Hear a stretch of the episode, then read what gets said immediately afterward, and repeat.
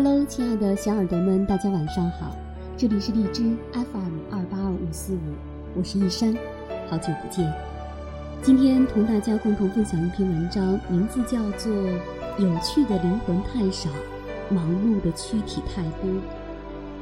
杭州有一家面馆，上过《舌尖上的中国》，这是一家老店，店面狭小，装修也简单，但是每天都有人排着长队等座位。原因当然也很简单，味道足够好，好的吸引了摄制组到来，引发舌尖上的全民狂欢，吃货们是蜂拥而至。许多人猜测老板要发大财了。出名后的餐饮店一般都会急着开分店，扩大经营，然后赚个盆满钵满。毕竟凭借一阵好风顺势上青云，是大部分人的习惯性思维与做法。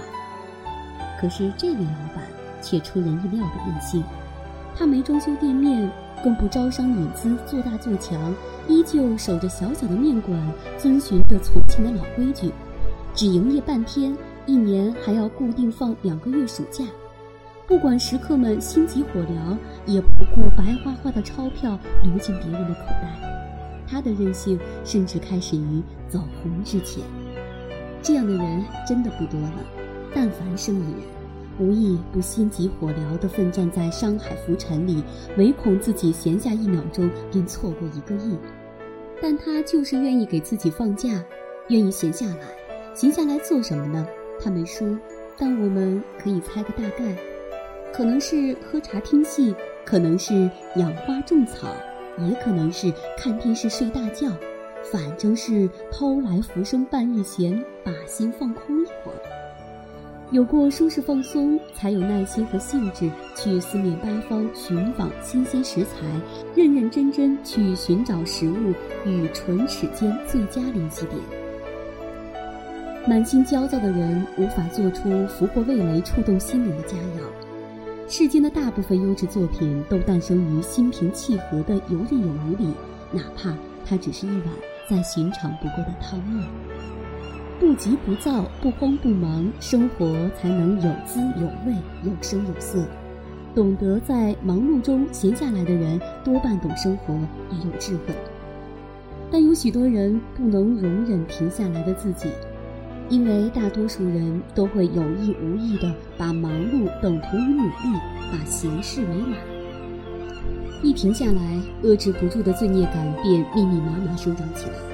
总是隐约觉得自己会变成偷懒的兔子，在不知不觉中被缓慢的乌龟迎头赶上，输得彻彻底底。生存与生活之间隔着的，或许就是一些适度的闲。前者在忙碌里求名利，后者却懂得在夹缝里寻美好。关键只在于正确处理忙和闲的关系，把闲控制到合适的频率与长度。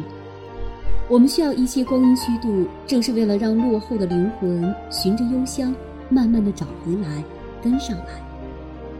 陌上花开，请缓缓归矣。好了，今天的文章就到这里了，在这里祝大家晚安。